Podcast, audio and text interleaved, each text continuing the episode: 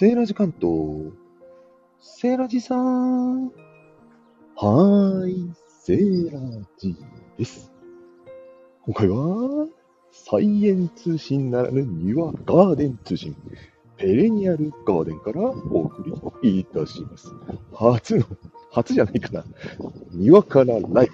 普段収録で上げているんですけどもね、土曜日。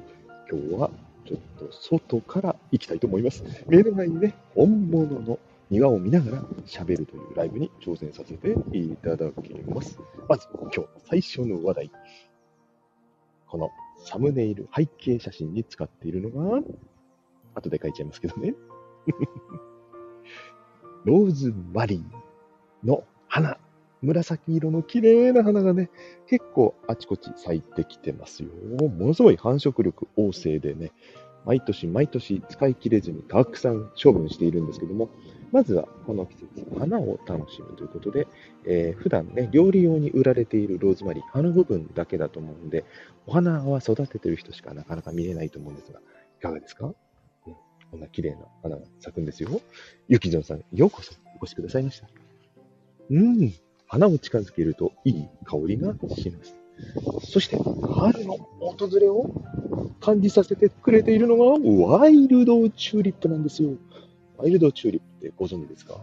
あの、野生の品種に近いね、原種と言われているものなんですけども、葉っぱがね、あの、波打っていて細長いんですよ。そして花もすごくちっちゃくて、あの、ぼんぼり型のふんわりした花じゃなくて、ちょっと尖っていたりとか、また見た目がね、あの、花もちっちゃめなんですけども、結構、あの、変わったね、と特徴があって、咲くとまた綺麗なんですよね。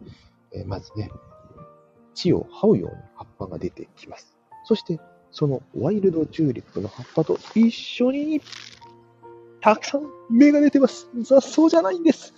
雑草じゃない芽がたくさん出てるんです。なんだ、なんだこれは。マメ科の葉っぱが。そう、マメ科かもしれません。ルピナス。昔、北海道にね、ルピナスの丘があったんです。すごく綺麗なルピナス。いっぱいの丘がありまして、えーそれをね、自宅でプチルピナスの丘を再現したいなと思っておりまして、何年か前から植えていたのが、だんだんこぼれ種でどんどん増え始めておりまして、今回はなんともっとたくさんの新芽がね、出てきましたよ。嬉しい。いいですね。そして、もう一つ、月桂樹。ローレルですね。まあ、お料理される方はローリエと言っていますけどもね、その植えたんですけども、ちょっとずつちょっとずつ大きくなっておりまして、黄緑色の綺麗な新芽が出ております。はい。ナッツさん、ようこそ。こんにちは。はい。ゆきぞんさんから、広いお庭ですね。広くないんですよ、実は。あの、クローズアップで写真を撮ることにしてるんですけど、全体像を映すと全部すっぽり入っちゃうっていうね、キャラにはなんでね、クローズアップしてますけども、今日はちょっとね、春の気配を訪れを感じるもののお話をさせていただきました。5つの話をしようと思ってね、用意はしてたんですよ。5つ話しましたっけえーローズマリーとローレルとワイルドチューリップ、そしてルビです。もう一個忘れてた。可愛い子がいました。可愛い子が。モフモフの、モフモフの、ヤギの耳、ラムズイヤーなんですよ。ラムズイヤーがね、ちょっと冬寒くて元気なくなっちゃって、しわしわにだいぶ枯れちゃってた感じだったんですけども、ちょっとだけ黄緑色のね、新しい新芽を出してくれています。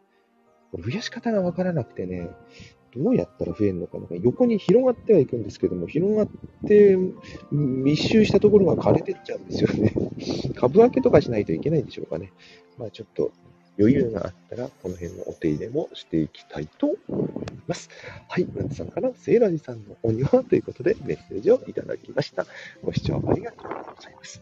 それでは簡単ではございますが、ライブでのガーデン通信を送りさせていただきました。皆様、良いお庭日和を。バイバイ。